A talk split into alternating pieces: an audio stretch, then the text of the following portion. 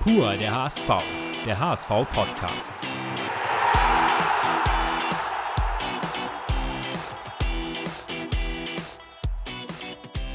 Oha, jetzt macht der HSV auch noch einen Podcast.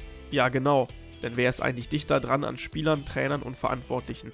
Privat, authentisch, emotional, halt einfach pur der HSV. Genauso wollen wir euch einmal pro Monat unsere Gäste vorstellen.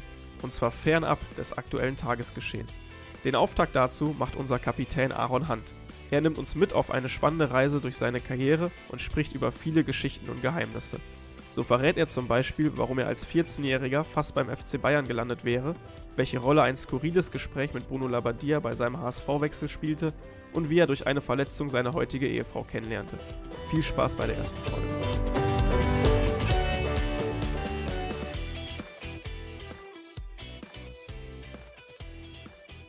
Moin und herzlich willkommen zur ersten Folge des HSV-Podcasts Pur der HSV.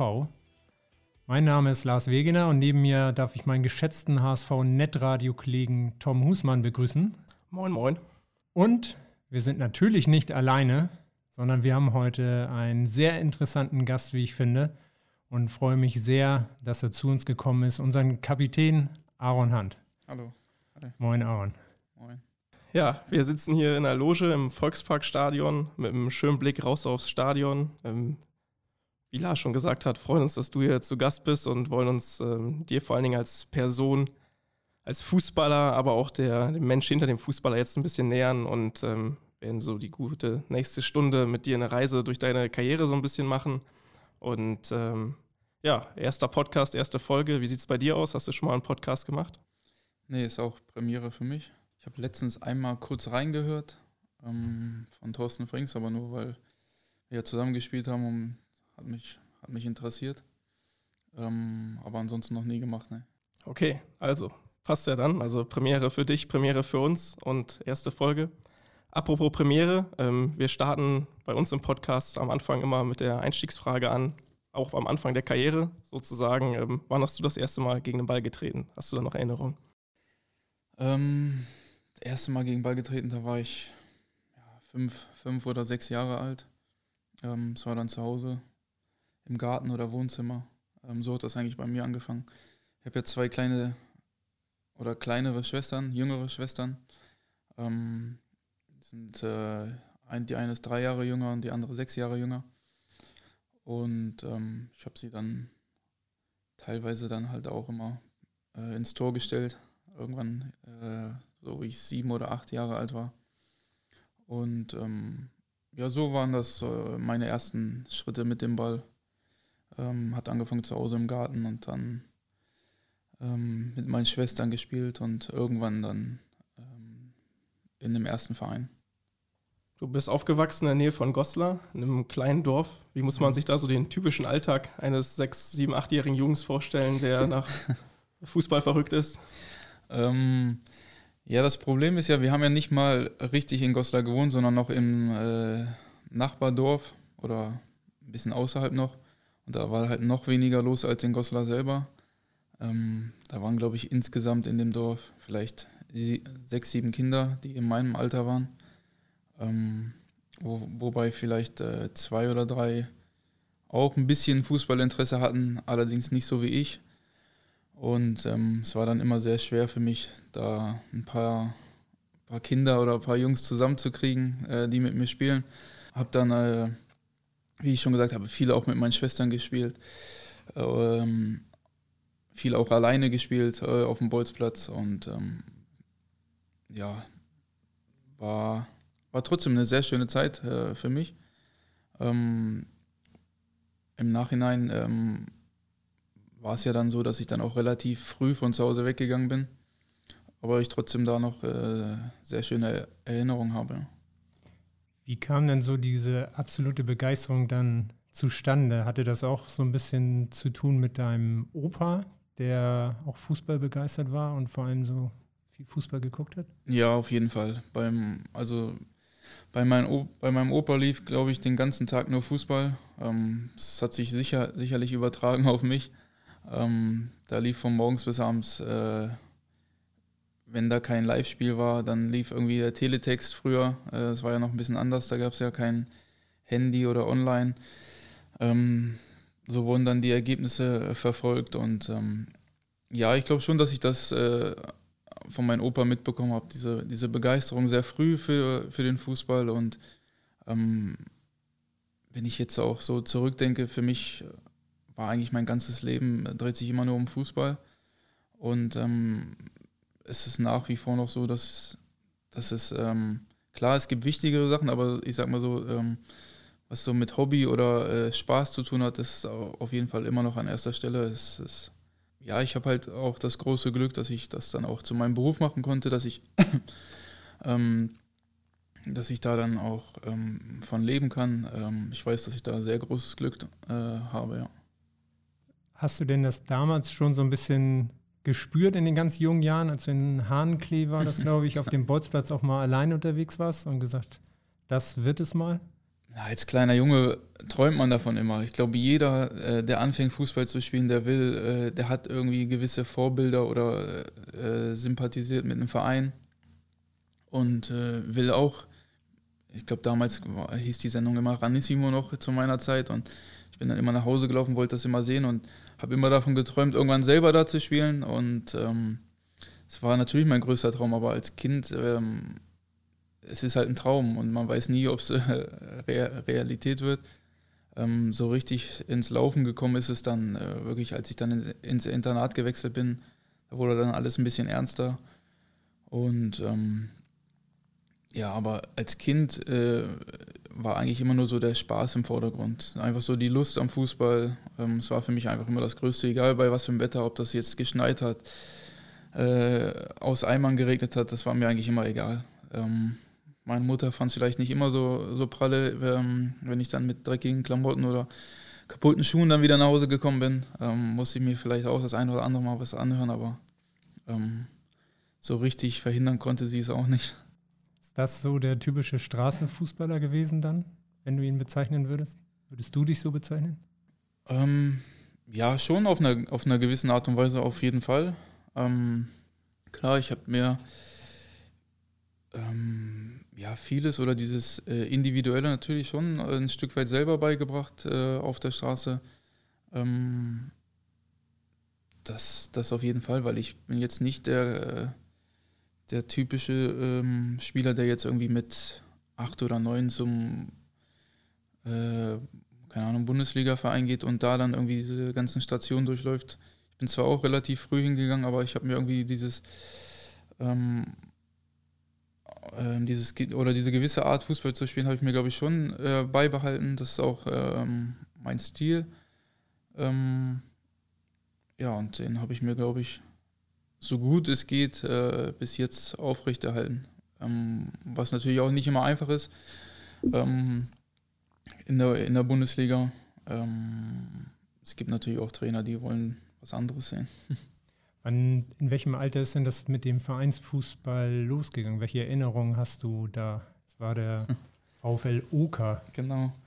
Ja, das weiß ich noch. Ich bin dann, äh, ich glaube, das kam auch dann irgendwann von meinem, von meinem Opa dass er gesagt hat, ich soll doch mal da hingehen. Und dann habe ich das meiner Mama gesagt, dass ich, dass ich da mal hingehen will. Und ich weiß noch, dass meine, meine Mutter dann gesagt hat, ja, bist du dir sicher, kannst du das überhaupt so gut? Und dann bin ich doch zum Training gegangen. Und damals war, das war glaube ich E- oder F-Jugend, ich weiß gar nicht, wie alt ich war, sie müsste achte gewesen sein. Und ähm, habe ich dort mittrainiert. Ich weiß noch, dass äh, mein Trainer damals äh, Herr Giesecke war in, in Oka. Und dann habe ich mittrainiert, habe auch gar keine richtigen Fußballschuhe gehabt. Ich habe, glaube ich, äh, mit irgendwie ganz normalen Turnschuhen mittrainiert. Und ähm, war aber dann auch gleich äh, der Beste da. War mir jetzt selber so gar nicht bewusst, weil ich. Das war mir jetzt nicht so wichtig. Also ich wollte einfach Fußball spielen und ähm, ja, der Herr Giesecke hat mich dann äh, natürlich sofort äh, in den Verein gebracht und ähm, war auch am Anfang ein sehr großer Unterstützer, hat mich auch immer zu den Spielen abgeholt, weil meine, äh, meine Eltern hatten kein Auto, äh, musste irgendwie immer zu den Treffpunkten kommen und ähm, ja, kann ich mich noch sehr gut daran erinnern. War auf jeden Fall eine schöne Zeit. Im ersten Training gleich zig Tore geschossen. Ja, so ungefähr, ja. Ich weiß nicht, wie viel, wie viele es waren, aber es waren auf jeden Fall ähm, eine Menge. Und dann wurde irgendwann Werder Bremen auf dich aufmerksam. Kannst du dich daran noch erinnern, also wie das zustande kam? Ja, das war. Ähm, es war damals, ähm, ja, ein Trainer kannte ein Scout von, äh, von Bayern München, ein Jugendscout. So kam das irgendwie ein bisschen zustande. Und der hatte, hatte ihn mich mal vorgeschlagen. Ähm, ich war ja, ich glaube, das wissen die meisten gar nicht, ich war ja, bevor ich zu Werder gegangen bin, im Probetraining bei Bayern. Auch mit, keine Ahnung, 12 oder 13. Hab dann dort trainiert und ähm, hab dann, äh, ja, genau, ich habe dann dort trainiert ähm, war auch alles okay. Ähm, das Internat damals von Bayern war oder soll wohl relativ klein gewesen sein. Auch, ähm, glaube ich, nur 12 oder 13 äh, Kinder waren dort. Und ähm, die hatten dann zu mir gesagt, ja, äh, die können sich das gut vorstellen, aber halt erst im nächsten Jahr, ähm, dass sie mich dann holen, weil das Internat äh, wäre jetzt ähm, voll. Dann habe ich gesagt, ja, gut, gehe ich halt wieder zurück äh, nach Goslar und spiele da wieder so lange. Also habe da jetzt echt nicht groß darüber nachgedacht, war mir letztendlich auch egal. Ähm, und dann in, zu diesem Zeitpunkt ist aber äh, dieser Scout ist äh, einen Monat später, der wusste das aber schon, äh, zu Werder Bremen gewechselt und hat dann zu mir gesagt, ja, ähm, willst du nicht äh, bei Werder nochmal trainieren? Ist ja sowieso näher dran auch an Goslar. Ähm, und ich habe halt auch gar nicht nachgedacht. Ich habe gesagt, ja klar, gehe ich, trainiere ich mal da. Bin ich dorthin gegangen und das Probetraining äh, lief, lief aber eher so ein bisschen durchwachsen. Ähm, es war ein Tag gut, ein Tag war es nicht so gut.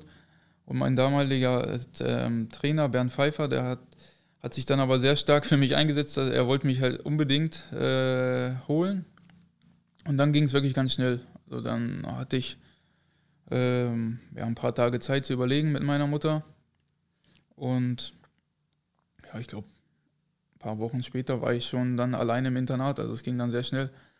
Ähm, habe mich dann dafür entschieden. Und so ging das dann mit, äh, mit dem Internat los. Also im Grunde ein Scout, der von Bayern zu Werder gewechselt ist, der dich dann sozusagen aus seiner ja, Kartei mitgenommen hat und dann bei Werder nochmal vorgeschlagen hat. Das ist im Grunde der Weg ja, zu Werder. Genau ja, im Nachgang so ganz gute Fügung, wenn du darüber nachdenkst? Oder? Also ich kann mich nicht beschweren. Ähm, es ist, äh, ich finde ja generell, es hat alles so, wie es läuft im Leben, gibt es äh, gibt's einen Grund für und es soll, soll so sein. Ähm, man weiß nie, wie es letztendlich gelaufen wäre, wenn ich jetzt äh, in München gelandet wäre. Vielleicht wäre ich da gar kein Profi geworden, vielleicht wäre es hätte ich eine bessere Karriere gemacht, weiß es nie. Also es ist auch, ich bin da jetzt auch keiner, der sich damit großartig beschäftigt. Also ich bin zufrieden, so wie es, wie es gelaufen ist. Und in Bremen im Grunde auch erst im zweiten Anlauf sozusagen ähm, überzeugt. Ähm, ja, genau. Ähm, der Trainer hat, also Bernd Pfeiffer hat, hat da schon was in mir gesehen, was äh, vielleicht der ein oder andere Trainer dort äh, am Anfang noch nicht gesehen hat. Ähm, weil es waren, glaube ich, auch, der eine oder andere hat sich da auch, glaube ich, äh, gegen mich ausgesprochen, aber er, er war damals der Trainer und er, er wollte mich unbedingt haben. Und letztendlich muss man ja sagen, ähm, hat er da ein gutes Auge gehabt. Das alles war ja im Jahr 2001, also kurz vor deinem 15. Geburtstag, als du dann ins Werder-Internat gewechselt bist. Ähm, für dich dann eine Umstellung auf der einen Seite rund um die Uhr Fußball unter professionellen Bedingungen, ähm, gleichzeitig aber auch das erste Mal von zu Hause weg, 200 Kilometer Entfernung. Ähm, war das Fluch oder Segen für dich? Am Anfang war es äh, ja schon beides. Ähm, am Anfang war das erste Jahr war richtig hart für mich. Ähm, so, so früh von zu Hause weg. Ähm, so quasi rausgerissen, ja auch. Ich hatte ja nicht so eine richtige Vorbereitung, dass ich mich irgendwie so mental darauf vorbereitet habe. Es war dann auf jeden Fall, das erste, erste Jahr war, ähm, ja, war schon auch, ja, richtig hart, muss man, muss man schon sagen. Ähm, man ist, man ist zwar äh, im Internat, man, die anderen Jungs sind auch um, um dich herum. Du hast zwar auch Leute, die äh, sich um dich kümmern, aber im Endeffekt bist du trotzdem irgendwie auf dich alleine gestellt dann mit 14, 15. Und das war am Anfang dann schon sehr hart. Ähm, meine Mutter hat es natürlich, äh, hat es mir auch ein bisschen schwer gemacht, weil äh, sie hat damit auch zu kämpfen gehabt und ähm, hat mir dann, äh, ja, wie es dann halt so ist mit meiner Mama, der hat mir dann natürlich auch, wir haben viel telefoniert, sie war oft zu Besuch und ich habe ihr angemerkt, dass sie äh, damit auch sehr zu kämpfen hat, ja. Gab es für dich damals einen Moment, wo du gesagt hast, ähm, oh, ich habe keinen Bock mehr, ich schmeiß hin? Ja, ja, gab's. Ja. Äh, den gab es nicht nur einmal. Äh, ein, aber einmal gab es ihn so, so stark, dass ich dann äh, so Hals über Kopf nach Hause gefahren bin. okay. ähm, ja, meine, meine Mama war dann zu Besuch und ähm, ja, hat dann irgendwie, haben wir darüber diskutiert und äh, ich hatte Heimweh, sie, sie wollte, dass ich äh, wieder zurückkomme und dann, ähm, ja, habe ich mich ins Auto gesetzt und bin nach Hause gefahren. Ja, eigentlich so eine, ja, so eine Nacht- und Nebelaktion. Ähm, Wer hat dich mitgenommen? Also mit 14 bist du ja nicht selber Auto Nee, nee, meine Mama war also ja da. Meine okay. Mama war zu Besuch und äh, ja, es, wie gesagt, es war so nicht richtig überlegt. Ähm, viele Heimweh gehabt. Ähm, mich dann ins Auto gesetzt, äh, bin mit meiner Familie wieder zurückgefahren. Ich habe, glaube ich, nicht mal meine Tasche ausgepackt, da stand schon mein, da stand schon mein, mein damaliger Trainer wieder vor der Tür, Bernd Pfeiffer. Hat dann noch zwei, drei Jungs eingepackt aus meiner Mannschaft und ähm, die haben dann äh, ja, mich relativ schnell wieder überredet, ähm, wieder ins Auto einzusteigen und zurückzufahren. Und aber auch ab dem Zeitpunkt ähm, war es dann einfacher für mich, als ich dann wieder in Bremen war, alleine im Internat. Ähm, er hat mir dann auch äh, klar gemacht, dass er sich äh, so, äh, sehr für mich eingesetzt hat und das wäre jetzt absolute Scheiße von mir, wenn ich, wenn ich ihn da jetzt hängen lassen würde. Äh, das hat er, hat er auch relativ deutlich gesagt und ähm, ja, für mich war das dann so, ich stand dann auch schon ein bisschen so in, in der Schuld. Ich wollte ihn da jetzt auch nicht enttäuschen. Und ähm, letztendlich kann ich, kann ich schon sagen, dass ich äh, ihn da sicherlich am meisten zu, zu verdanken habe, dass es äh, bis hierhin bis jetzt geklappt hat, ja. War das dann die Wertschätzung, die dich überzeugt hat, als er mit den Mannschaftskameraden vor der Tür stand? Oder kannst du dich erinnern, was jetzt dann am Ende den genauen Ausschlag gegeben hat? Ähm, ja klar, die Wertschätzung auch, ähm, natürlich. Aber auch ähm, das, was er gesagt hat, ne? Ähm, er hat mich da schon ein bisschen äh, gekitzelt, obwohl ich sehr jung war. Ähm, ich wollte ihn da einfach, äh, wie ich schon gesagt habe, nicht enttäuschen oder auch nicht hängen lassen. Ne? Ähm, weil ich das ja weiß, dass er äh, sich da für mich eingesetzt hat und dass ich da irgendwie so die Flinte nach ein paar Wochen oder Monaten ins, ins Korn schon wieder werfe. Ähm, die anderen Jungs haben natürlich auch ihren Teil dazu beigetragen, klar. Aber der, äh, der größte Grund war natürlich Bernd Pfeiffer, ja. Und mit dem haben wir auch gesprochen und von dem haben wir jetzt auch eine Frage vorbereitet. Hi Aaron, wie ich gehört habe, bist du beim HSV Podcast. da werden wieder die alten Kamellen herausgeholt. Aber Spaß beiseite, Aaron. Als wir uns das letzte Mal gesehen haben, als ich mit Magdeburg in Hamburg gewesen bin, wir uns auf der Tribüne getroffen haben, hattest du deinen Sohn dabei. Ehrlich gesagt hat mich das sehr imponiert, wie du mit ihm umgegangen bist. Meine Frage eigentlich, die mir die ganze Zeit durch den Kopf gegangen ist, willst du nicht als Nachwuchstrainer beim HSV anfangen? Wie Profis gemacht werden, habe ich dir doch nun gezeigt. Also Aaron, dir weiterhin viel Erfolg und alles Gute. Mach's gut. Ja, das stimmt. Wir haben uns hier gesehen, ähm, als, als wir gegen Magdeburg gespielt haben in der letzten Saison. Habe mich sehr darüber gefreut, freue mich immer, ihn zu sehen. Ähm, er hat sich auch überhaupt 0,0 verändert, ist genau noch der gleiche Typ wie früher. Und ähm, wie gesagt, äh, freut mich immer sehr, ihn zu sehen oder mit ihm zu telefonieren. Ähm, ja, zu seiner Frage. Ähm, ich kann mir sehr gut vorstellen, äh, Nachwuchstrainer zu sein oder irgendwas mit dem Nachwuchs zu machen, ähm, weil ich so auch für mich äh, gesehen habe äh, oder merke, dass ich, dass ich gerne ähm, in die Richtung vielleicht was machen würde mit dem Nachwuchs, ähm, weil ich glaube, äh, da kann ich schon einiges weitergeben, weil ich habe ja diese Sta äh, Station mit dem Bundesliga-Verein selber durchlaufen und da kann ich mich vielleicht auch in den einen oder anderen sehr gut äh, hineinversetzen, wie er fühlt, ähm, wie er sich äh, entwickeln kann ähm, oder wo, wohin er sich entwickeln kann. Ähm, das denke das denk ich schon, dass, dass ich mir das gut vorstellen kann, dass ich in diese Richtung irgendwann mal einschlage.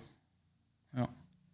Bernd Pfeiffer, der nochmal zur Ergänzung Scout jetzt bei 1. FC Magdeburg ist, der hat ja gerade auch den Umgang mit deinem ersten Sohn, mit Finn, der mittlerweile zwölf Jahre alt ist, äh, angesprochen. Dass er den Umgang sehr, sehr, ähm, dass ihn das begeistert hat. Ähm, merkst du an dem Umgang mit ihm auch, dass du genau vielleicht das auch für, für junge Spieler sein kannst, wenn, im Hinblick auf, auf ein mögliches Trainerdasein? Ähm, ja, also Finn ist jetzt auch zwölf und er spielt auch Fußball, er hat auch relativ früh angefangen. Ähm, klar, es freut mich natürlich, äh, dass er Fußball spielt, dass er, dass er gerne Fußball spielt. Ähm, ich, ja, aber ich bin jetzt kein, kein Vater oder weil ich jetzt Fußballer bin, sage ich absolut nicht, äh, Finn, du musst auch Fußballer werden. Oder ich, bin, ich bin überhaupt auch nicht derjenige gewesen, der ihn da äh, angemeldet hat oder der zu ihm gesagt hat, du willst du das nicht mal probieren? Das kam dann irgendwann von ihm selber. Ähm, weil ich finde, ähm, um Fußballer zu werden oder äh, um da irgendwann hinzukommen, äh, musst du erstmal äh, selber so eine, äh, ja, so eine, so eine große Lust dafür entwickeln. Du musst richtig Spaß haben am Fußball. Du musst, äh, finde ich, äh, schon als Kind ein Fußballer durch und durch sein. Also wenn ich das so mit mir vergleiche, für mich gab es ja wirklich nur Fußball. Ich habe Fußball geguckt, Fußball gespielt den ganzen Tag. Es gab gar nichts anderes. Und ähm, klar, die Schule kommt dann irgendwann noch dazu. Das äh, das ist natürlich auch, es äh, steht an erster Stelle. Ähm, aber ich kann das schon so ein paar Vergleiche ziehen. Ähm, jetzt mit den, ähm, mit, den, mit den Kindern, die vielleicht hier trainieren, ähm, die 12-, 13-Jährigen, ähm, habe ich ja jetzt auch einen Sohn, der, der das auch so ähnlich durchmacht, äh, durchmacht oder durchlebt und ähm, kann mich da gut hineinversetzen, ja. Also er ist nicht ganz so fußballverrückt, aber nicht, nicht so fußballverrückt, wie ich es war. Naja. War schon andere Charakterzüge und andere Vorlieben und ja, äh, man muss natürlich auch sagen, heutzutage ist das alles ein bisschen schwerer. Ne? Bei mir damals, da gab es kein Handy, da gab es kein iPhone, wo du im Internet rumsurfen kannst. Da gab es dieses ganze Instagram, Facebook, äh, wie das alles heißt. Gab es alles nicht. Ne? Ähm, YouTube, was die Kinder heutzutage stundenlang angucken, was ich, was ich nicht verstehen kann. ähm, da gab es so viele Sachen, die, äh, die gab es früher nicht. Ähm, ist, äh, ist, also für mich war es auf jeden Fall definitiv, definitiv besser. Ähm, ich kann zum Beispiel heute auch nicht verstehen, ähm, hatte ich auch jetzt äh, ein paar Mal schon mit meinem Sohn eine Diskussion, äh, wenn ihm langweilig ist, dass er nicht einfach rausgeht auf den Bolzplatz und äh, da spielt. Äh, da werden schon ein paar Jungs kommen irgendwann. So war das bei mir immer. Aber er sagt dann, äh, nee, ähm, es hat keiner Zeit, die müssen sich verabreden und so, wenn ich daran äh, zurückdenke, bei mir gab es das gar nicht. Man ist einfach zum äh, Bolzplatz gegangen, keine Ahnung, um eins oder so und dann war man da bis acht und hat irgendwie immer gehofft, dass da gleich jemand um die Ecke kommt, mit dem man spielen kann. und heutzutage ist das alles ein bisschen anders. Also, äh, schade eigentlich. Ja. Da gehen viele mit dem Handy vorbei. genau, da gehen halt viele mit dem Handy vorbei oder sind dann lieber zu Hause am PC und spielen Fortnite oder FIFA. Ähm, schade eigentlich, weil ähm, dass es äh, draußen schon ein bisschen mehr zu entdecken gibt als äh, vom Fernseher oder vor der Playstation. Stellst du das selbst bei euch in der Kabine jetzt fest? Da sind ja auch verschiedene Generationen und du gehörst ja jetzt schon zu der Älteren, dass da die Jüngeren halt eher viel am Handy hängen und andere Interessen noch haben. Ja, das, das auf jeden Fall. Ähm, das Handy ist ja, ist ja auch bei mir so. Ich erwische mich ja selber manchmal, äh, dass ich äh, von mir selber irgendwie abgeturnt bin, weil ich jetzt äh, gemerkt habe, ich bin jetzt, mein Gott, ich bin jetzt schon drei, vier Stunden jetzt an diesem äh, dummen Handy. Ich habe eigentlich meine Zeit verplempert für gar nichts. Und ähm, es ist ja leider so ein, ja, so irgendwie schon fast das wichtigste Teil von, vom Menschen geworden. Ne? Ähm, sie, teilweise sieht man es bei uns auch, wenn das Training vorbei ist, wenn man dann durch die Kabine geht und äh, von 20 Leuten haben dann 15 ihr Handy in der Hand und gucken da drauf. Ne? Dann merkt man schon, ja, es hat sich schon ein bisschen was verändert. Du bist ja selber relativ mit jungen Jahren dann als äh, Werder zu, zum Werder-Profi geworden mit 17. Ähm, denkst du dann manchmal daran, wie es, wie es damals war als junger Spieler sozusagen in so einer Kabine und da sind dann auch Ältere wie du jetzt? Ja, ja das hat sich auch, natürlich auch sehr verändert. Ähm, früher, war, als ich bei Werder war, ähm, da war ich mit 17, meine, habe ich dann, glaube ich, das erste Mal mittrainiert, äh, dann über einen längeren Zeitraum. Und ich war dann wirklich wir waren dann wirklich vielleicht drei, maximal vier wirklich junge Spieler. Und jetzt, ich glaube, wenn man bei uns guckt, da sind ja wirklich zehn. Letzte Saison waren es noch mehr. Ähm, so dass die sich auch wirklich sehr schnell und äh, ja, relativ schnell wohlfühlen. Bei mir war das damals ein bisschen anders. Ähm, man kommt natürlich da rein als 17-Jähriger, dann ist dort ein, äh, keine Ahnung, Miku oder Frings, ähm, wo man natürlich äh, sich einfach nur in die Ecke setzen will, äh, schnell trainieren und auch schnell wieder nach Hause. Man will eigentlich auch gar nicht äh, irgendwie gefragt werden oder mit denen reden. Man will eigentlich äh, schnell, dass, das, äh, dass die Trainingseinheit rum ist, so dass man ähm, bloß nichts falsch machen kann. So war das bei mir. Und ähm, das, äh, das glaube ich, gibt es aber heutzutage nicht mehr, weil, ähm, weil es so viele junge Spieler gibt, äh, auch in der, in der, in der Masse wie wir sie jetzt hier haben, dass, äh, dass man das da auch nicht ganz vergleichen kann. Ne? Aber klingt ein bisschen danach, als wenn, es, als wenn du mal was falsch gemacht hättest und da du auch mal inzwischen die Hörner bekommen hättest. Ja, in der Anfangszeit habe ich viele falsch gemacht, glaube ich. Ähm, ich war auch ein, auch ein Spieler, der, äh, wenn es dann so auf dem Platz war, der sich auch irgendwie nichts gefallen lassen hat. Ähm, ja, es war schon so, dass ich mir das ein oder andere dann anhören musste auch. Ähm, aber ja, es ist, es ist so, wie es ist. Also war jetzt nichts Schlimmes dabei. Aber eher nicht schüchtern, sondern schon forsch. Ja, auf dem Platz, ja, auf dem Platz schon, ja. Aber so in der Kabine, so mit 17, 18 war ich schon sehr zurückhaltend, ja. Also wie gesagt, da wollte ich schnell wieder nach Hause irgendwie in der Anfangszeit. Ähm, ja, es war natürlich alles alles äh, neu und fremd für mich. Ne?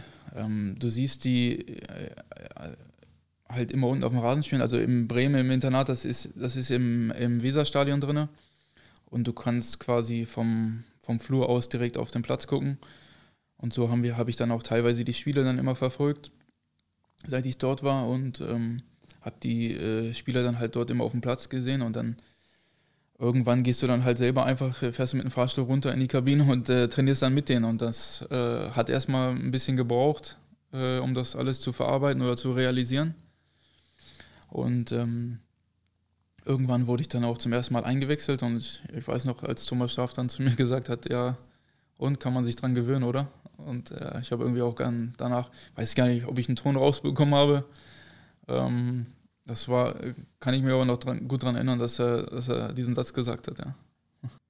Du sprichst das Bundesliga-Debüt damit an. Ähm, 18. September 2004, da warst du gerade auch erst 18 Jahre jung, gegen Hannover 96 mhm. eingewechselt worden.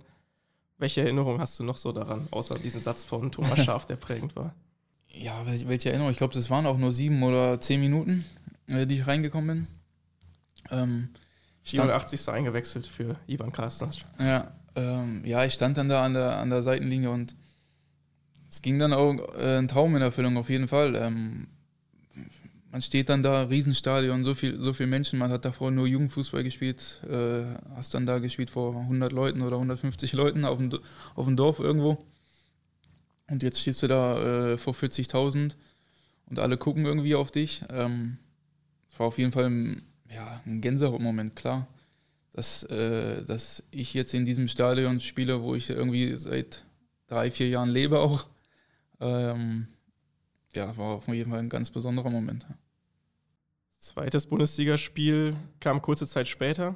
Ähm, drei Monate zwar dazwischen, aber ähm, auch noch recht zeitnah. Ähm, da standst du dann gleich in der Startelf und hast auch ein Tor erzielt. Und es war insofern besonders, dass du deinen Trainer Thomas Schaff abgelöst hast als jüngsten Bundesliga-Torschützen der Werder-Geschichte. Was hat er dir danach denn gesagt? Hat er dir das verziehen direkt? Ach, das weiß ich gar nicht mehr, was er gesagt hat. Ich glaube, wenn er es selber auf dem Zettel hätte, hätte er mich wahrscheinlich nicht eingewechselt oder nicht, nicht spielen lassen. äh, nein. Ähm, ich glaube, gegen Gladbach war das, oder? Mhm. Ja. Ähm, ja, das war auch, das bleibt immer in Erinnerung. Sein erstes Spiel von Anfang an, das erste Tor. Ähm, ich weiß auch noch genau, also heute weiß ich noch genau, wie das Tor war. Ähm, ich glaube, war eine Ecke, äh, Kopfballverlängerung dann habe ich meinen Fuß hingehalten. Ich glaube, Kopfballverlängerung von Miku, wenn ich mich nicht irre. Und ähm, ja, in dem Moment, glaube ich, gehen dir so viele Sachen im Kopf oder, oder auch nicht. Also es ähm, man weiß, glaube ich, gar nicht, wohin mit seinen Emotionen dann in dem Moment. Und ähm, ja, das waren so meine ersten Schritte äh, im Profifußball. So hat das angefangen bei mir. Und ähm, ja, ich denke gern daran zurück, ja. Welche Rolle hat Thomas Schaaf allgemein für dich gespielt? Das war ja nicht nur dein erster Trainer im Profigeschäft, sondern dann auch langjährig. Ja, eine sehr große Rolle. Also er hat mich ja zu den Profis geholt und ähm, hat, hat auch äh, in mir was gesehen, was vielleicht der ein oder andere im Verein nicht gesehen hat. Ist ja äh, wie überall auch. Also der, der eine sieht äh, ein bisschen mehr im Spieler, was der andere vielleicht nicht sieht. Und Thomas Schaaf war halt auch immer, immer da, immer an meiner Seite, immer ein Förderer. Ähm, hat mich versucht, immer wieder äh, reinzuwerfen, äh, Wobei ich sagen muss, äh, wenn ich mich heutzutage da zurückerinnere, er hat es auch wirklich schwer mit mir. Äh, er hat auch äh, eine, Menge, eine Menge Geduld gehabt mit mir. Ähm, war, war nicht immer einfach, ähm, ähm, mit mir als jungen Spielern zu, äh, junge Spieler zu arbeiten, weil ich da auch schon äh, einige Flauseln im Kopf hatte.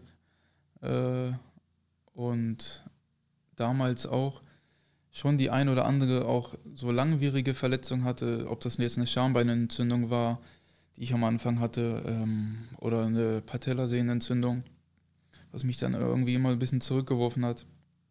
Aber er war irgendwie immer da, hat immer, immer auf mich gewartet und ähm, auf jeden Fall, äh, ja, im Profifußball der größte Förderer für mich, auf jeden Fall. Du sprichst die Flausen an. Ähm, es gab da so nach einiger Zeit auch ähm, noch eine Anzeige wie eine Körperverletzung, Disco-Affäre, damals so ein großes Medienecho. Wie hast du denn das als junger Spieler damals so wahrgenommen und wie hast du dich selber da verhalten? Ähm, ja, als junger Spieler, das war in dem Moment, als es alles rausgekommen war, natürlich eine Katastrophe für mich. Ähm, klar, habe mich geschämt. Ähm, wollte am liebsten im Erdboden ver, äh, versinken. Ähm, ja, es war am Anfang war es, ähm, es ging halt immer nur bergauf für mich. Relativ schnell alles und ähm, irgendwo auch alles so äh, mit einer gewissen Leichtigkeit für mich, weil es ist mir nie schwer gefallen, irgendwie in den Jugendbereichen äh, zu überzeugen oder dann halt auch äh, am Anfang bei den Profis. Ich habe relativ schnell gemerkt, also so besonders ist das jetzt hier nicht bei den Profis. Äh, ich kann hier äh, locker mithalten. Und ähm, ja, habe dann so, es war dann wahrscheinlich äh, zu viel in meinem Kopf. Ähm, Ging es zu schnell? Ja, was heißt, was heißt zu schnell? Ähm, ich habe dann einfach so gewisse Sachen gemacht, die man dann als Profi einfach äh, nicht machen soll. Ob das jetzt äh, Feiern ist, äh, Alkohol war. Ähm, ich habe da jetzt nicht realisiert, dass ich jetzt irgendwie eine Person bin, wo jetzt äh, alle drauf schauen, was macht er jetzt, was trinkt er jetzt, äh, wie verhält er sich. Das war mir gar nicht bewusst, weil ich für mich war ich ja immer noch der gleiche Junge, der jetzt äh, seit 14 da in Bremen rumläuft. Ähm, für mich hat sich nichts geändert. Äh, die Leute sehen halt äh, einen äh, oder gucken halt einen mit, mit, anderen Augen dann an. Und ähm, ja, so, so war das dann äh, letztendlich. Ich habe natürlich, wie gesagt, äh, ein bisschen, bisschen bewusster hätte ich schon mit der, mit der Sache umgehen sollen oder auch müssen und äh, habe das dann äh, ja, zu spät geschnallt. Äh, erst wo es dann ein, zwei Mal, wo ich dann ins Fettnäpfchen getreten bin, äh, dann hat es irgendwann einen Klick gemacht. Wir haben unter anderem auch mit einem gesprochen, der auch viel erlebt hat und auch ja, in deinem jetzigen Leben, den du auch schon jetzt vor kurzem getroffen hast und äh, ähm, der auch so ein bisschen auf der Straße viel erlebt hat und von dem haben wir auch eine Frage. Ah, was geht ab? Mein Name ist Millionär und meine Frage lautet: Wie waren die ersten Mio auf dem Konto, Digi? ah, gute Frage, ja. ähm, ja, Millionär, für die, die ihn nicht kennen, auch ein Rapper, ja. den du auch schon mal getroffen hast und auch die Musik hin und wieder hörst, wie ich glaube ich. Ja. Ähm, ja, das habe ich ja vorhin schon gesagt. Also ich habe halt das äh, ganz große Glück im Leben, dass ich das, was ich am liebsten mache, äh, zu meinem Beruf machen konnte, jetzt über 15 Jahre und dadurch auch sehr gutes Geld verdiene. Und ähm, mir vielleicht viele Sachen ermöglichen kann, die ich mir äh, ohne Fußball nicht hätte ermöglichen können oder für meine Familie auch. Ähm, das ist natürlich ja, ein schöner, ja, ein sehr schöner Neben oder ein Nebeneffekt, ja, ähm, dass ich mir da ja, Sachen äh, leisten kann oder erlauben kann, die ja, weil halt sehr viel Geld im Fußball äh, zu verdienen ist. Also es ist ja, ähm, es hat sich ja irgendwie, seit ich angefangen habe, immer entwickelt. Jetzt ist es ja mittlerweile so, dass ähm, dass es irgendwo gar kein Ende mehr nimmt. Und ähm, ja, im Fußball gibt es halt eine Menge Geld zu verdienen. Und ja, es ist auf jeden Fall, wie gesagt, für mich schön, dass ich da meine Familie und mir äh, in gewissen Sachen helfen kann. Klar, Geld ist äh, auf keinen Fall äh, das Wichtigste, ist nicht alles. Ähm, aber es macht vielleicht äh, das eine oder andere leichter. Und ist es vielleicht am Ende auch das Erfolgserleb äh, oder das Erfolgsgeheimnis, dass du vieles am Ende auch noch so siehst, wie es am Anfang war, dass du halt mhm. sehr viel Spaß ja. im Fußball hast? Also für mich war nie äh, Geld im Vordergrund, wenn ich irgendwas unterschrieben habe. Äh, ich weiß noch bei meinem ersten Vertrag, das war mir so egal, was, ich, was da drin steht bei Werder. Es hat mich 0,0 interessiert, ob ich da jetzt 5000 D-Mark oder Euro mehr verdiene oder nicht. War mir egal, ich wollte einfach Fußball spielen. Ähm, ich habe es dann irgendwann ein halbes Jahr später irgendwann dann realisiert, als ich dann irgendwann mal so aufs Konto geguckt habe, ich so, boah, ist schon, äh, schon nie, nicht schlecht, was ich da jetzt verdiene, aber ähm, so war das dann immer. Also war es dann auch ähm, als ich von Werder weggegangen bin nach Wolfsburg, ähm, es war nicht äh, wegen dem Geld, das war, ähm, weil der Verein und ich Ziele hatten, international zu spielen. Ähm, weil ich da eine Chance gesehen habe, auch in dem Verein äh, unter den ersten vier zu, äh, zu spielen. Ähm, weil ich ähm, die Nähe hatte zu meiner Familie nach Goslar, zu, äh, nach Bremen, zu meinem Sohn. Ähm, das waren äh, eher die Gründe. So war es dann halt auch, als ich hierher gekommen bin. Ich bin ja hierher gekommen ähm, und habe hier wenig, weniger verdient als, als in Wolfsburg. Ähm, es war, ich bin hierher gekommen, weil ich in Wolfsburg nicht mehr glücklich war mit dem Fußball, weil ich äh, meiner Meinung nach zu selten gespielt habe, zu wenig gespielt habe und ich wollte einfach Fußball spielen. Und deswegen bin ich auch hierher gekommen. Und das war, also der Fußball steht bei mir immer an erster Stelle. Wir haben 14 Jahre Werder Bremen hier mit auf dem Zettel stehen. Du hast kurz angesprochen, danach ging es nach Wolfsburg und dann zum HSV, was für viele auch überraschen kam, unter anderem auch für jemanden, mit dem du auch schon einige Zeit zusammengespielt hast. So, lieber Aaron, Freund, Nachbar, Gegner. Nein, Spaß beiseite. Was ich dich immer fragen wollte ist, warum hast du dich für den HSV entschieden? Ist Ivan, oder? Ja, richtig. Richtig. Also seine Stimme verstellt. Ich muss mal kurz beschreiben, dass Aaron gerade sehr äh, lange nachdenken musste und mit den Augen so ein bisschen nach oben rollte. Wer ist denn da überhaupt? Er hat seine Stimme äh, ein bisschen verstellt. Ivan Klasnitsch, genau. Jetzt war ich so äh, auf die Stimme konzentriert, dass ich die Frage jetzt gar nicht. Er hat die Frage gestellt, warum, Clever von dir. Ja. ähm, warum du zum HSV gewechselt bist. Das war ja, Ja. beim Deadline Day und damit dann auch für viele sozusagen, die Ja. äh, vorher mit dir, ja, in, mit Werder, äh, dich mit Werder auch vielleicht immer in Verbindung gebracht haben, der Tod für, für Werder. Ja, Die Tür hast du zugemacht. ja die Die neue ich ging auf. ähm, ja, wie kam das zustande? Also ich habe es ja eben gerade schon ein bisschen angerissen. Ähm, ich war in Wolfsburg nicht ganz so glücklich ähm, ähm, mit meinen Einsatzzeiten. Ähm, ich war oder bin einfach viel zu viel Fußballer, dass ich mich damit anfreunden kann, auf Dauer auf der Bank zu sitzen oder äh, mir samstags äh, das Spiel immer von außen reinzuziehen. Dafür, ähm, ja, wie gesagt, bin ich viel zu viel Fußballer und das war in Wolfsburg leider äh, häufig der Fall. Dann kam noch irgendwann äh, ein Innenbandriss äh, dazu, irgendwann im Euro, Euroleague-Spiel, dass ich da dann auch noch mal ein paar Monate ausgesetzt habe. Ähm, und dann äh, hatte ich ja immer so einen losen Kontakt zu Benjamin Schmedes, der damals hier als Scout war, mit dem ich damals im Internat in, in Bremen gewohnt habe, äh, zusammengespielt habe in der B- und A-Jugend. Er war damals mein Kapitän. Und wir hatten immer so ein bisschen losen, losen Kontakt und dann äh, irgendwann hat er dann geschrieben, ja, kannst du dir das vorstellen, hierher zu kommen? Es ging aber schon ein bisschen länger, es war schon davor. Und dann habe ich immer gesagt, ja, im Großen und Ganzen kann ich es mir vorstellen, aber ich muss mal gucken, wie es jetzt hier in Wolfsburg äh, weiterläuft. Und dann irgendwann, ja, ein oder zwei Tage vor dem Deadline Day hat er noch mal, haben wir nochmal ein bisschen Kontakt gehabt. Da habe ich zu ihm gesagt, du, ich kann es mir vorstellen.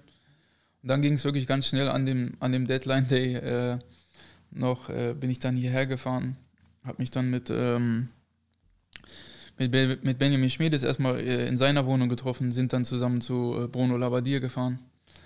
Ähm, haben dann, äh, oder habe mich dann mit ihm unterhalten. Meine Frau und ihre Schwester waren dann auch im Auto, die habe ich dann hier in der Stadt gelassen. Und habe dann aber zu ihr gesagt, ja, ich treffe mich nur mit denen. Ähm, Es wird wahrscheinlich sowieso nicht klappen. Äh, Ich hole dich nachher später in der Stadt wieder ab.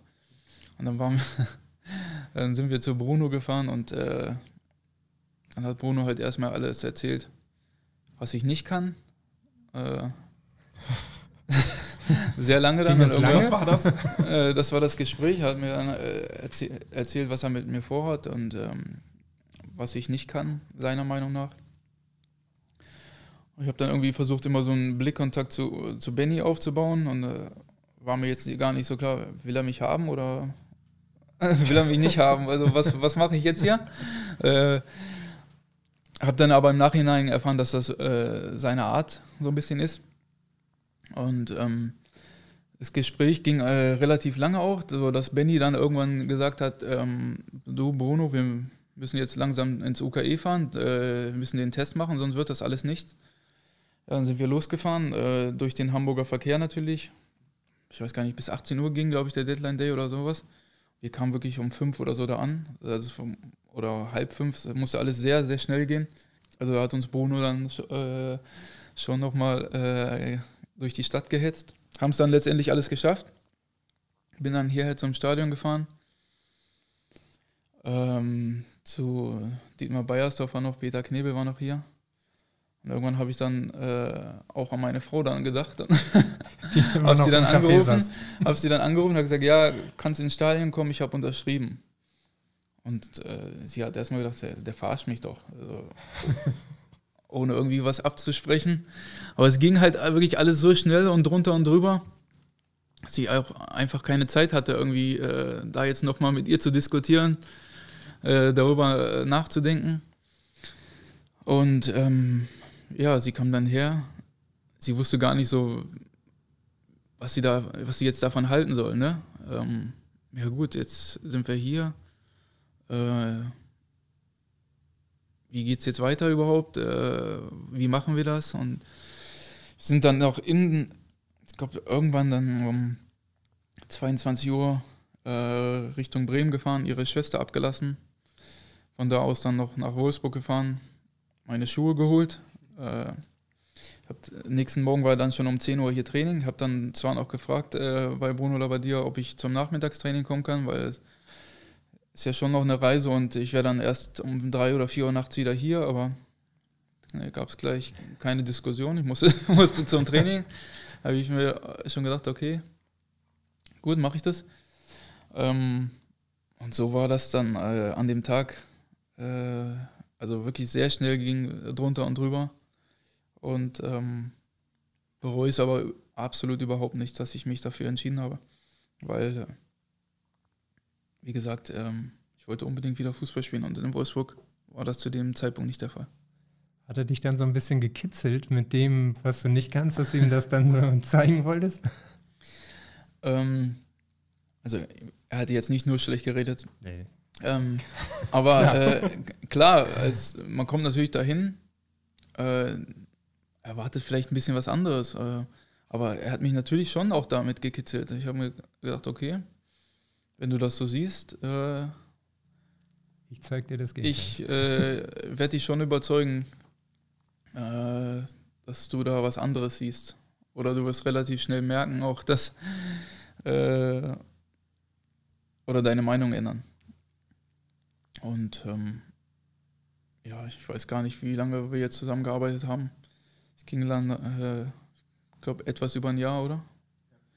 Ähm, leider relativ schnell zu Ende. Ähm, wo, ja, ich fand, äh, dass Bruno Labbadia immer ein sehr guter Trainer war, äh, hier echt eine gute Arbeit gemacht hat. Ja, leider relativ also unsere Zusammenarbeit äh, relativ schnell zu Ende, was, was ich ein bisschen schade fand, ja. Du hast dich ja auch, genau wie die Mannschaft, gut eingelebt dann in dem Jahr, als du gekommen bist. Äh, stabile Saison gespielt unter Bruno Labbadia. Mhm. Wie war das für dich dann, auf einmal im HSV-Trikot dann doch da zu sein und so vieles zu kommen? Weil da spielt ja auch nebendran in den, um den Verein ziemlich viel mit, wenn man auch ja. vorher so eine lange Werder-Vergangenheit hatte. Ja, man, also mir war dann schon bewusst, dass äh, es auch sicherlich viele Anhänger äh, vom HSV gibt, die das überhaupt nicht gerne sehen. Ähm, jetzt mal abgesehen von den Werder-Fans, äh, für die war das Thema sowieso durch. Wobei ich da aber auch sagen muss, ähm, so ganz kann ich es, äh, also ich kann äh, schon ein Stück weit verstehen von der, von der Werder-Seite, ähm, aber letztendlich muss man auch sagen, äh, sie feiern auch ihren Ailton, der hat auch hier gespielt, hat in Bremen gespielt. Äh, ich war jetzt nie der Publikumsliebling in Bremen, obwohl ich aus, dem, äh, aus der eigenen Jugend kam. Es gab da irgendwie immer einen Teil, die mich gemocht haben und einen Teil, die mich überhaupt nicht gemocht haben äh, im Publikum. Von daher ähm, kann ich diese oder konnte ich diese ganze, äh, ja, wie soll ich das sagen? dieses ganze Drumherum von der Werder-Seite konnte ich es gar nicht richtig nachvollziehen. Ähm, weil, wie gesagt, ich war jetzt nicht der Publikumsliebling äh, in Bremen. Und von daher. Aber dass, äh, dass die Leute hier ähm, mich da deswegen vielleicht ein bisschen kritischer sehen, das war mir von Anfang an klar. Ähm, für mich oder mein Kopf äh, war halt nur, ich kann die halt nur mit Leistung überzeugen. Ähm, das ist meine einzige Chance, die äh, äh, auf meine Seite zu ziehen. Eine andere Chance habe ich gar nicht. Und das habe ich vom ersten Tag an versucht. Und mittlerweile ist es so, glaube ich, dass, dass wir da ein ganz gutes Verhältnis haben zueinander. Das glaube ich auch. Also zumindest auch äh, die Mannschaft, die, äh, du bist mittlerweile auch Kapitän geworden. Ähm, dein Wort hat Gewicht. Ähm, wie hat sich das für dich beim HSV aber so entwickelt? Weil bei Werder hattest du insgesamt zwei Trainer oder drei Trainer in 14 Jahren und beim HSV hattest du dann nach der ersten Saison unter Bruno Labbadia in den nächsten drei in einer Saison und es wurde relativ ja, turbulent hier. Ja, ähm, leider waren es dann letztendlich so viele, muss man natürlich sagen. Ähm, als Spieler hat man das natürlich auch überhaupt nicht gerne, weil so eine Trainerentlassung ist auch immer daran äh, geknüpft, dass die Spieler äh, einiges nicht richtig gemacht haben, ganz klar. Ja, in Bremen war es ein bisschen anders, wie du schon gesagt hast. Da hatte ich äh, zwei Trainer in, in den ganzen Jahren. Äh, hier, ich weiß gar nicht, wie viel, wie viel jetzt mittlerweile. Ähm, aber auf jeden Fall zu viele. Und ähm, ja, es ist äh, ein schwierigeres Umfeld als, als in Bremen, ganz klar. Ähm, der Verein an sich äh, hat natürlich schon eine große Strahlkraft, äh, eine Menge Wucht auch dahinter, was vielleicht auch Fluch und Segen zugleich ist. Ähm, das kann man schon so sagen. Wenn man jetzt guckt, äh, wir spielen jetzt das zweite Jahr in der zweiten Liga und wie viele Leute trotzdem ins Stadion kommen, äh, wie präsent der Verein trotzdem so in den Medien ist, ähm, ich glaube, das ist schon, äh, schon einmalig, ja. Und ähm, das kann man vielleicht mit Werder nicht so unbedingt vergleichen. Ähm, Werder ist da schon ein bisschen äh, überschaulicher, äh, vielleicht ein Tick, Tick kleinerer Verein. Ähm, aber man muss auch sagen, dass sie es äh, in Bremen äh, über Jahre hinweg wirklich super machen. Äh, wirklich eine ganz tolle Arbeit. Da in äh, schwierigen Phasen auch sehr oft die Ruhe, Ruhe behalten und bewahren. Und ähm, ich finde, da kann man sich vielleicht auch auch als Rivale vielleicht ein bisschen was abschauen. Ja. Stimmt.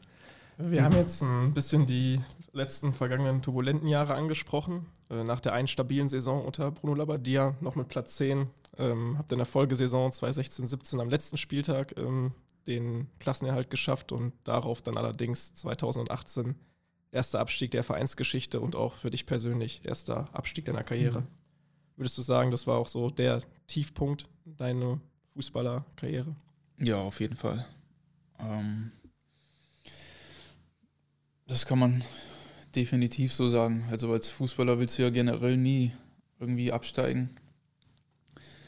Und dann ähm, hier halt mit dem Verein, äh, der noch nie abgestiegen ist, dann dabei zu sein, wenn er absteigt, ist natürlich ähm, ja, grausam auf jeden Fall. Also in dem Moment, als es dann passiert ist, war es ja, wenn man hier rumgeguckt hat, äh, war es schon so eine, so eine Lehre, die man hatte. Ich glaube, bei jedem hier auch im Stadion. Und ähm, ja, es sind so auf jeden Fall so Momente, die man als Fußballer irgendwie überhaupt nicht will, ähm, wo man sich auch absolut nicht gerne daran zurückerinnert. Ne?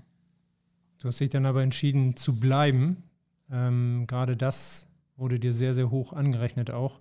Wie hast du dann nach dem Abschied darüber gedacht?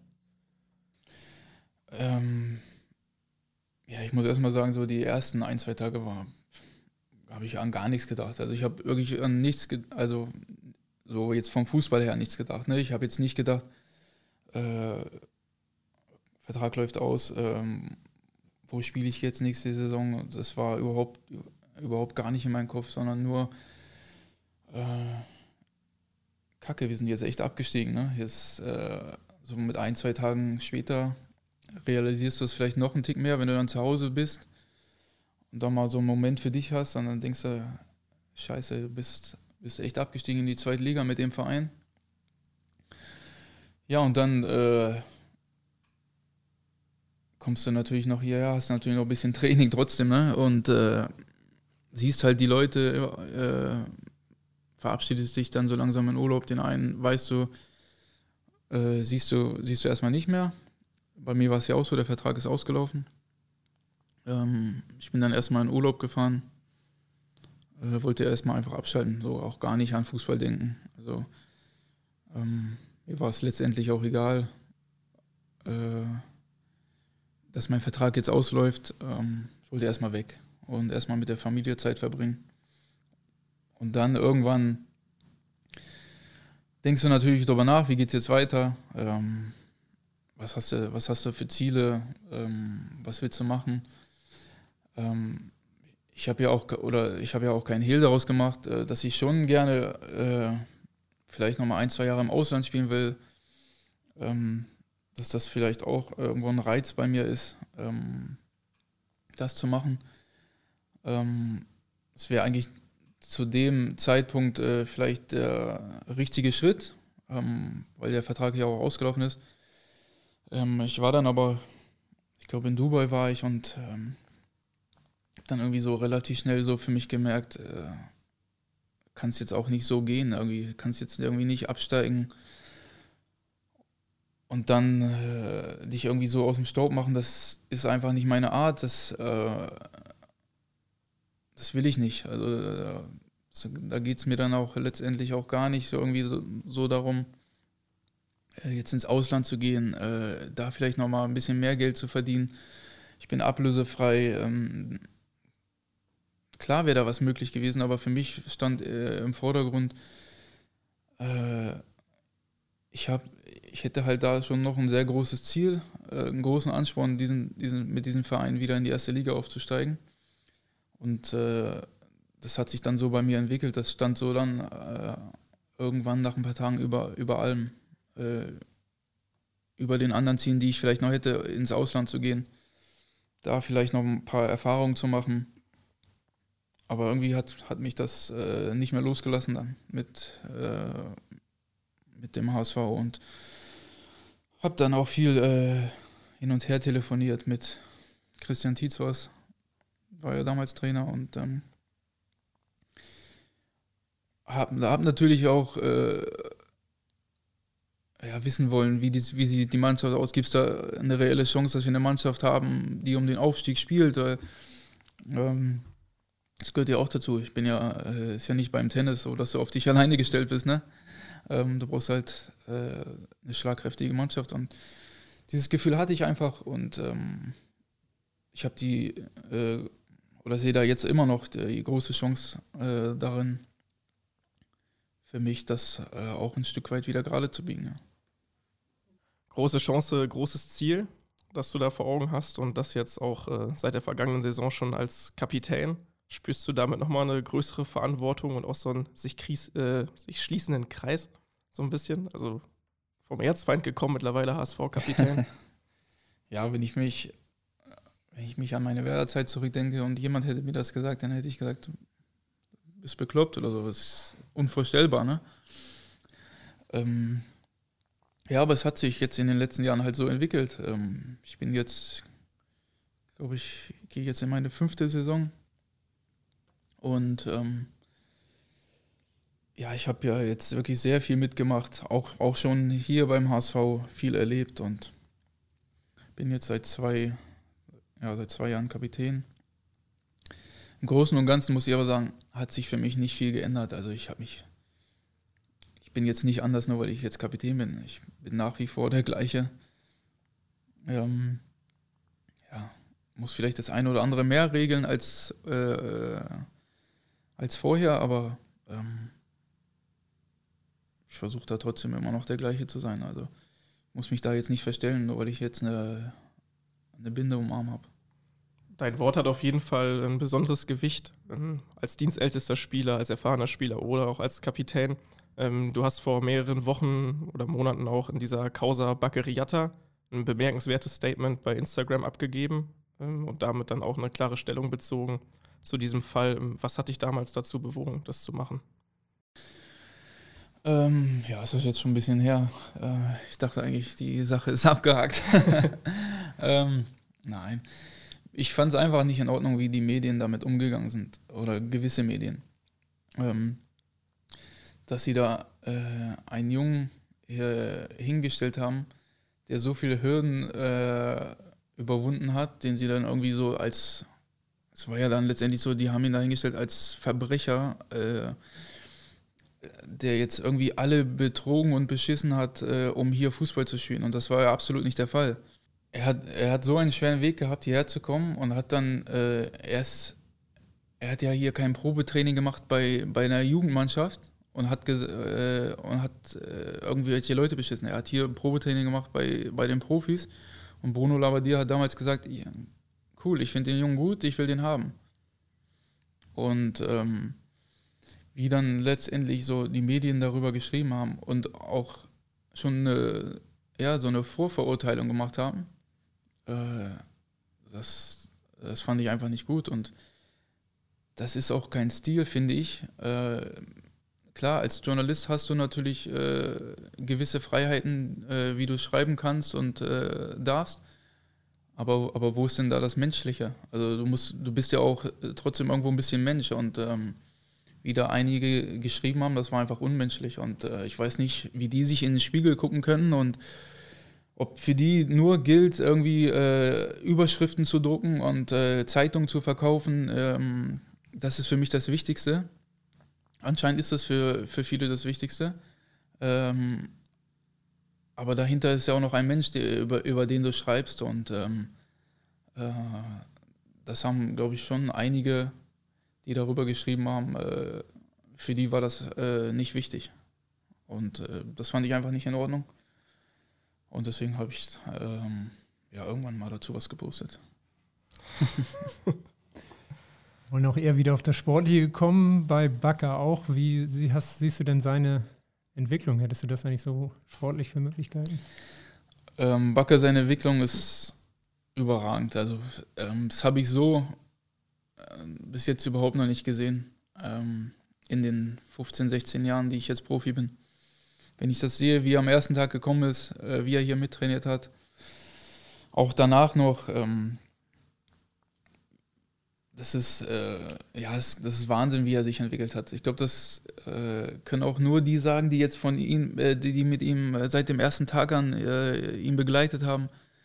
Ähm, na klar, er, er, wird wahrscheinlich immer seine äh, technischen Probleme haben mit ein paar Sachen, aber wenn man das sieht, wie, wie, er gekommen ist und wo er jetzt ist, das, das sind Welten wirklich. Das sind wirklich Welten und es macht unglaublich Spaß, ihn, äh, ihn zuzugucken mittlerweile, wie er spielt. Äh, er hat jetzt mittlerweile nur eine gewisse Ruhe am Ball, äh, kann Situationen einschätzen, hat ein Gespür dafür, wie er nach innen dribbelt, wie er, wie er Pässe spielt. Ähm, das konnte man äh, vorher nicht so erahnen. Und äh, ich finde, da muss man auch wiederum Bruno Labbadia ein, ein Riesenkompliment machen. Der hat, der hat da was gesehen und hat sich dafür eingesetzt, ihn, ihn hierher zu holen. Und wenn man die Entwicklung sieht, äh, kann man davon nur den Hut ziehen. Ja.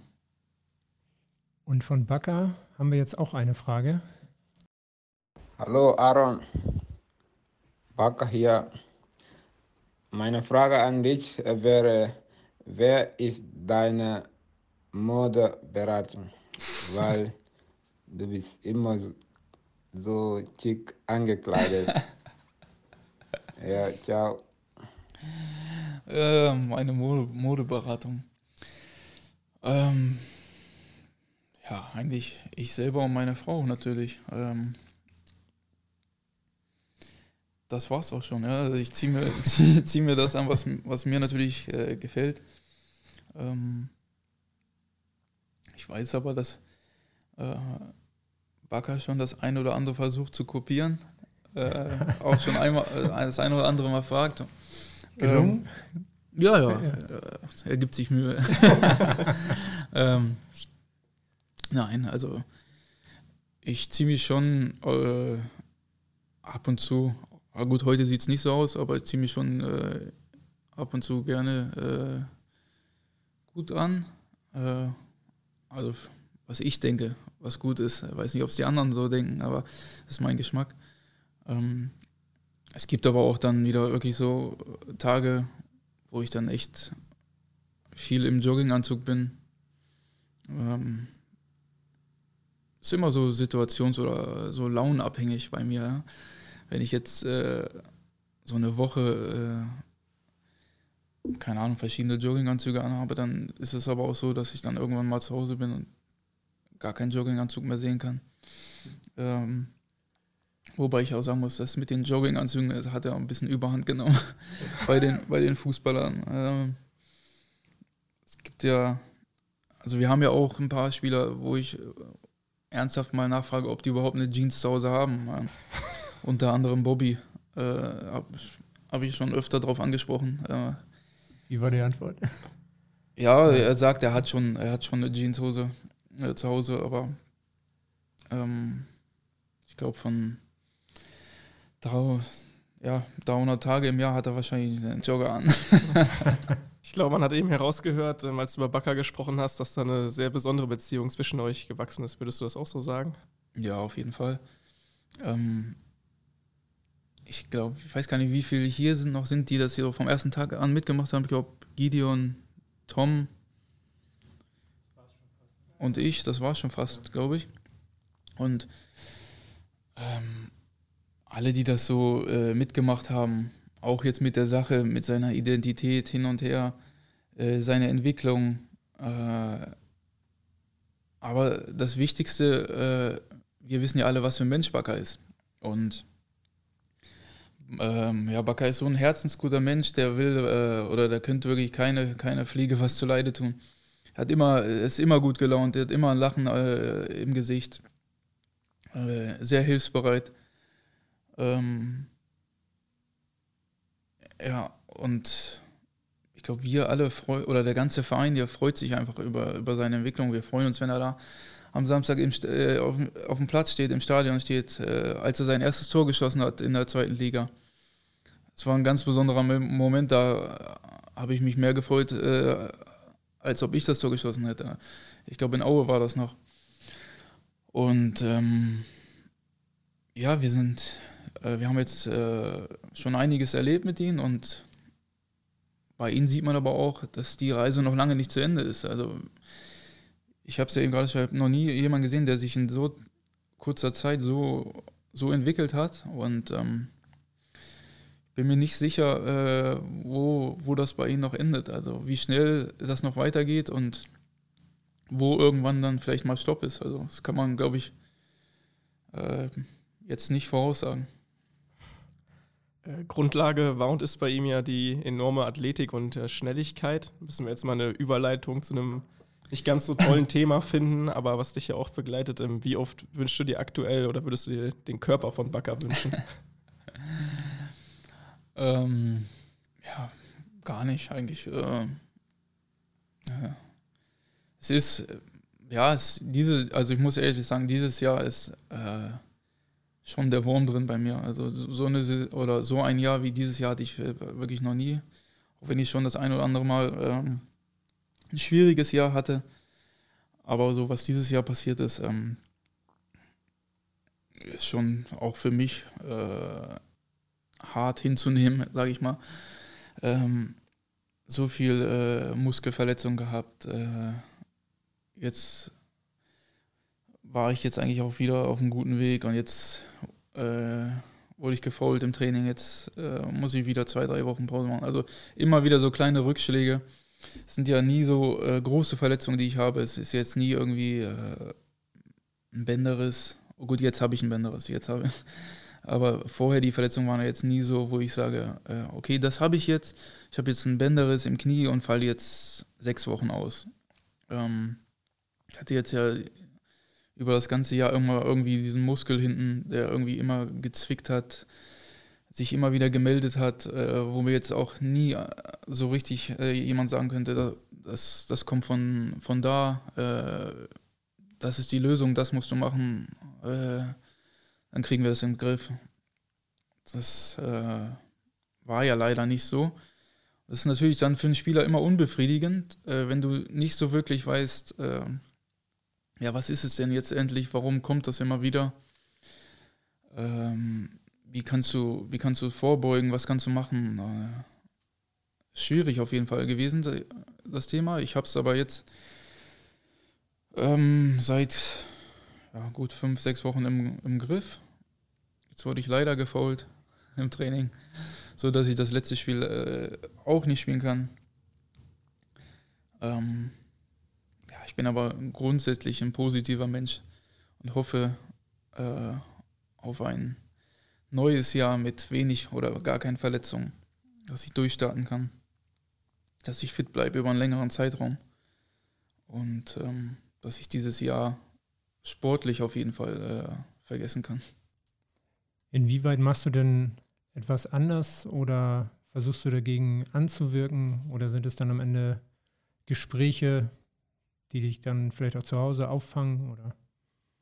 Ja, ich habe natürlich zu Hause äh, meine Frau, äh, die mich da schon äh, sehr häufig auffängt, äh, sehr positiv dann auf mich einredet, ähm, mir dann auch in gewissen Phasen dann halt auch die Augen öffnet, ähm, dass es durchaus wichtigere Sachen gibt als Fußball äh, oder auch schlimmere Sachen als eine Verletzung.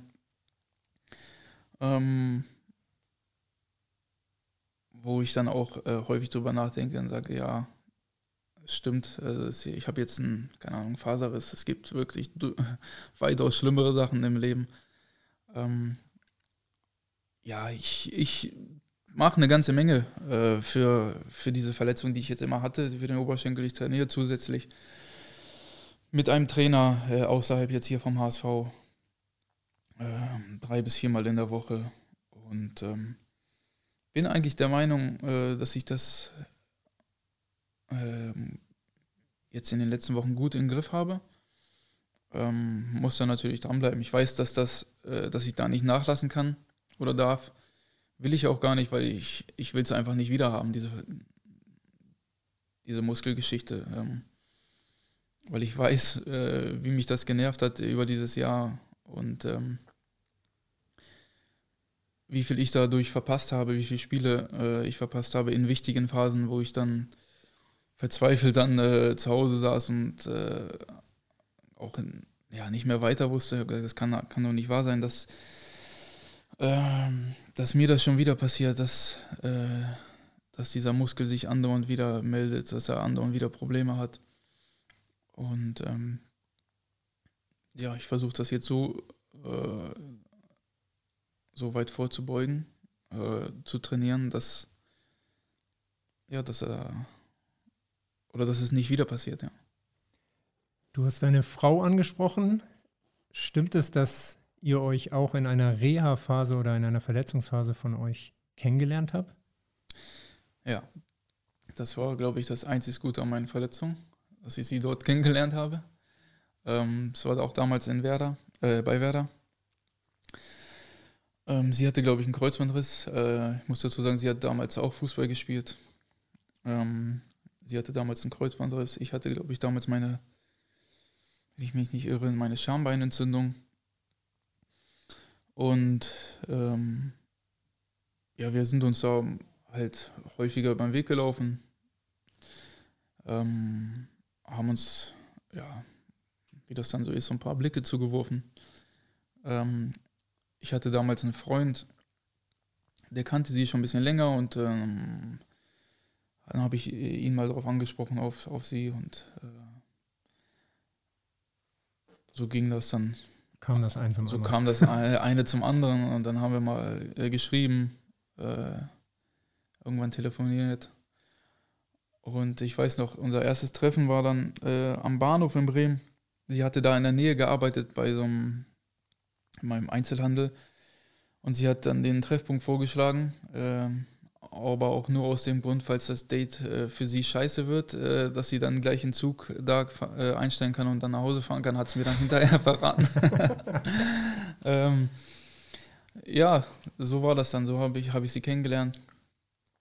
Und ähm, ja, sind jetzt eine Ewigkeit zusammen und haben jetzt seit neun, fast neun Monaten äh, unseren ersten gemeinsamen Sohn, Noah. Und ähm, ja, ist im Moment sehr viel los bei uns zu Hause. Das glaube ich. Und trotzdem hat sie Zeit gefunden, uns auch noch eine Frage zuzuspielen. Oh.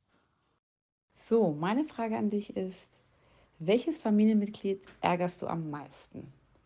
Und wo schmeckt es am besten? Da kannst du ruhig ehrlich sein. Da scheint sie irgendwas mit zu meinen. Oh, welches Familie? Ja, das müsste dann ihre älteste Schwester sein, Özlem. Äh, ja, die ärgere ich, glaube ich, am meisten. Aber es ist mit allem. Okay, mit es allem. ist, äh, weil ich sie auch äh, sehr mag, muss man dazu sagen. Also, ähm, nö, wir, wir, wir, verstehen uns sehr gut. Ähm, ähm, ihre, ihre ganzen Geschwister und ich verstehen uns sehr gut. Und ähm, am besten, äh, ich weiß nicht, was sie jetzt hören will, aber am besten schmeckt es bei ihrer Mama. also falls, glaub, sie jetzt, sie fall, falls sie jetzt gedacht hat, dass ich sage, äh, es schmeckt bei ihr am besten, muss ich sie leider enttäuschen. Bei ihrer Mama schmeckt es am besten. weiß nicht, ob ich jetzt nach Hause kommen kann. Ja. Ich glaube schon. Das ist in Ordnung. ähm, ihr könnt im Grunde zu Hause auch über Fußball sprechen. Sie hat ähm, nicht nur in der Regionalliga selber in Delmenhorst gespielt, sondern hat auch einen A- und B-Schein. Wie laufen Gespräche denn über Fußball denn eigentlich im Hause Hand ab? Ähm, sie sind, sind weniger geworden in den letzten ein, zwei Jahren. Ähm, aber vor, vorher haben wir schon häufig darüber diskutiert. Auch über meine Leistung immer. Ähm, musste mir dann auch schon das eine oder andere Mal anhören, dass, äh, dass ich schlecht war oder dass äh, ja, das eine oder andere muss, musste ich mir schon mal anhören, ja. Also eine äh, harte Kritiker, nein. Ja, nee, jetzt mittlerweile nicht mehr. Also gut, damals auch jetzt nicht so hart, aber sie ist auf jeden Fall äh, eine Frau, die ein bisschen was vom Fußball versteht. Ähm, das kann man schon sagen, ja. Ähm, Sie ist aber jetzt auch so. Hilft das so im, im, Verarbeiten von Sachen oder? Ja, doch schon. Sie kann, sie kann das schon, schon gut einschätzen. Sie hat da schon auch einen gewissen Blick dafür, ja. Und ähm, aber ist auch mittlerweile so, dass sie zu Hause auch äh, keinen Fußball mehr sehen kann. Also sie sagt dann auch schon, äh, den ganzen Tag läuft Fußball und äh, sie kann nicht mehr. Du hast bereits äh, deinen oder euren gemeinsamen Sohn angesprochen. Jetzt im März dieses Jahres äh, zur Welt gekommen ist Noah. Ähm, Finn Ashley hatten wir schon mal zu Eingangs unseres Podcasts angesprochen. Ähm, den hast du damals mit 20 bekommen aus einer ersten Beziehung, äh, mittlerweile 12. Sprich, da ist ein ziemlich großer Altersunterschied vorhanden. Ähm, bist zum zweiten Mal Papa geworden, aber jetzt mit 33. Äh, wie hat es sich angefühlt und wo stellst du jetzt Unterschiede auch fest? Ja, obwohl es mein zweiter Sohn ist, ist, muss ich doch sagen, ist doch ähm, vieles auch wieder neu. Also du hast ja gerade schon angesprochen, die sind äh, zwölf Jahre Unterschied. Und mit 33 äh, und, und 20, äh, jetzt nimmst du die Sachen natürlich ganz anders wahr. Ähm, vielleicht auch viel bewusster nimmst du das wahr. Ähm, ähm, vielleicht auch ein Tick intensiver alles äh, als, damals mit, als damals mit 20. Ähm, also es ist schon, obwohl es, wie ich, gesagt, wie ich gesagt habe, mein zweiter Sohn ist, ist es schon äh, auch für mich neu. Vieles, ja, die sind zwölf Jahre auseinander. Ähm, Finn, Finn liebt Noah über alles. Äh, es ist auf jeden Fall schön, immer zu sehen, wenn sie, wenn sie zusammen spielen, dass er der große Bruder ist und äh, er geht auch richtig in seiner Rolle auf. Äh, macht das wirklich ganz toll, ja. Und wie läuft die Erziehung bei euch ab? Weil auch da haben wir herausgefunden, dass äh, Semra ja studierte Sozialpädagogin ist. Ja, ähm, gut, er ist jetzt noch sehr jung, ähm, aber so wie sich das herausstellt, ähm, ist, wird sie schon eher die strengere sein. Ähm, ich bin da doch eher so der lockere. Ähm, sie, sie wird das strenge übernehmen ich will ja auch gut dastehen bei ihm. Ne? Ganz deinem naturell, naturell entsprechen. Ja, genau, genau. Also er soll ja auf, auf mich gut zu sprechen sein. ähm, Weihnachten steht vor der Tür. Wie läuft das im Haus Hand ab? Ähm, also so richtig Weihnachten feiern wir schon äh, ewig nicht mehr. Also ja, ich muss sagen, wir haben jetzt die letzten Jahre fast immer in Dubai verbracht, Weihnachten.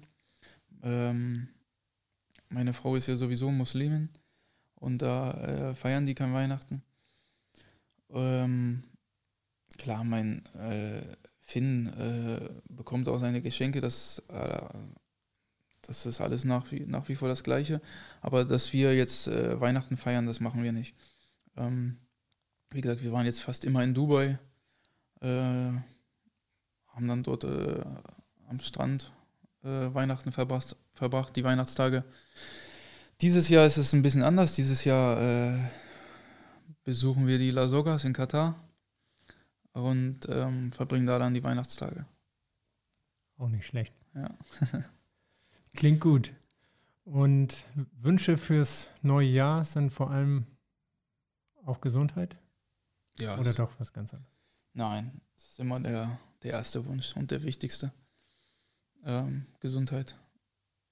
Der Rest ist Nebensache. Ähm,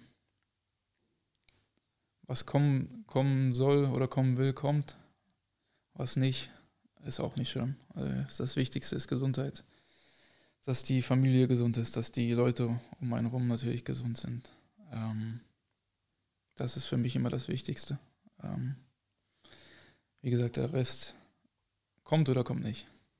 Ja, das ähm, sehen wir auch so. Vor allem Gesundheit, ein sehr schönes Schlusswort, wie ich finde. Vielen Dank für dieses sehr ausführliche Gespräch, auch Gerne. mit vielen Geschichten, die man so im Detail noch nicht kannte.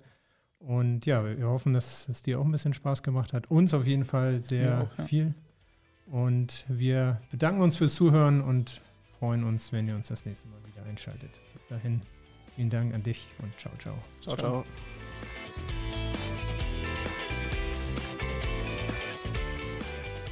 Das war die erste Folge unseres neuen Podcasts. Ab sofort erscheint immer zum Monatsende eine neue Folge, in der wir euch Spieler, Trainer und Verantwortliche aus dem Umfeld der Rothosen von ihrer ganz persönlichen Seite vorstellen. Seid also gespannt. Bis zum nächsten Mal bei Pur der HSV.